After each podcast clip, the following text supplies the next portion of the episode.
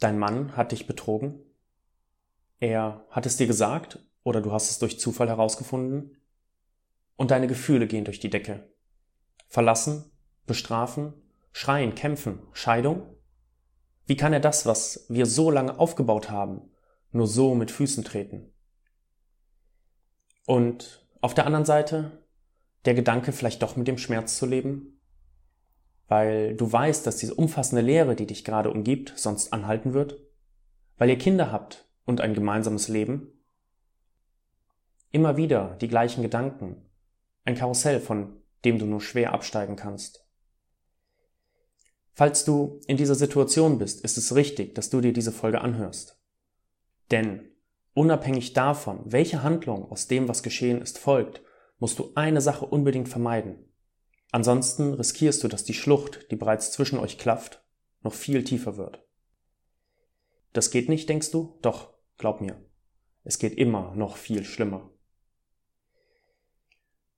Für den anderen Fall, dass du über eine Trennung nachdenkst, wirst du dich, falls du diesen Fehler begehst, selbst in Frage stellen und vielleicht sogar Abscheu empfinden. Abscheu dir gegenüber, denn eigentlich bist du gar nicht so ein Mensch. Gehen wir nochmal zurück in deine Situation. Du kommst aus diesem Gedankenkarussell nicht raus. Und dann ganz schleichend merkst du hinten in deinem Kopf eine Stimme, die sagt, ich betrüge ihn zurück. Es formt sich dieser Gedanke. Er soll den gleichen Schmerz spüren, den ich empfinde, soll wissen, wie das ist, so hintergangen zu werden. Ich will Rache für das, was er mir angetan hat. Du suchst dir jemanden, gehst in eine Bar, rufst den Freund an, der schon so lange auf dich steht. Den, den dein Mann partout nicht ausstehen kann. Und dann schläfst du mit ihm. In dem Moment spürst du die Rache. Es fühlt sich gut an. Und du erzählst deinem Mann davon, damit er genauso leidet wie du. Wenn du jetzt den Schmerz in seinen Augen siehst, kommt plötzlich ein ganz anderer Gedanke hoch. Was habe ich getan? Ich liebe ihn doch. Wir haben doch einander versprochen, versprochen, füreinander da zu sein und alle Probleme gemeinsam zu bestreiten. Wie konnte ich ihm das nur antun?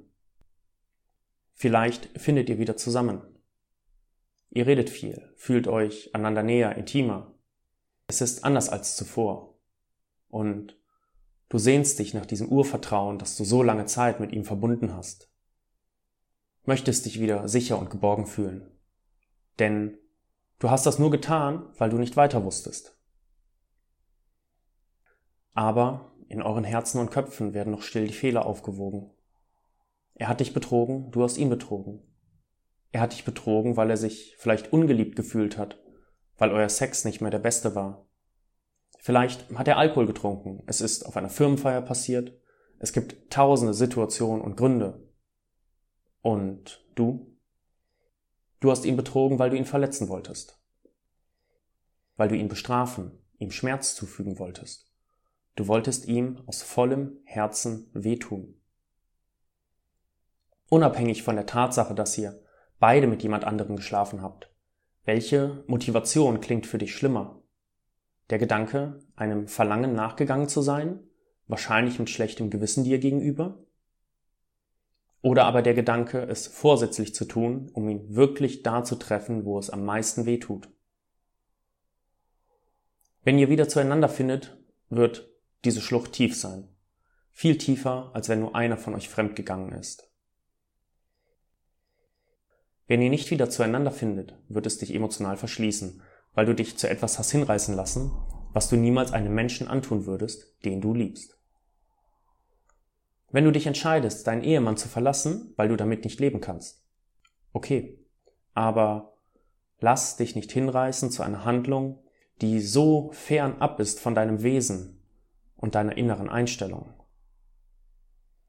Wenn ihr es andererseits nochmal zusammen probiert, lerne zu verarbeiten und zu verzeihen.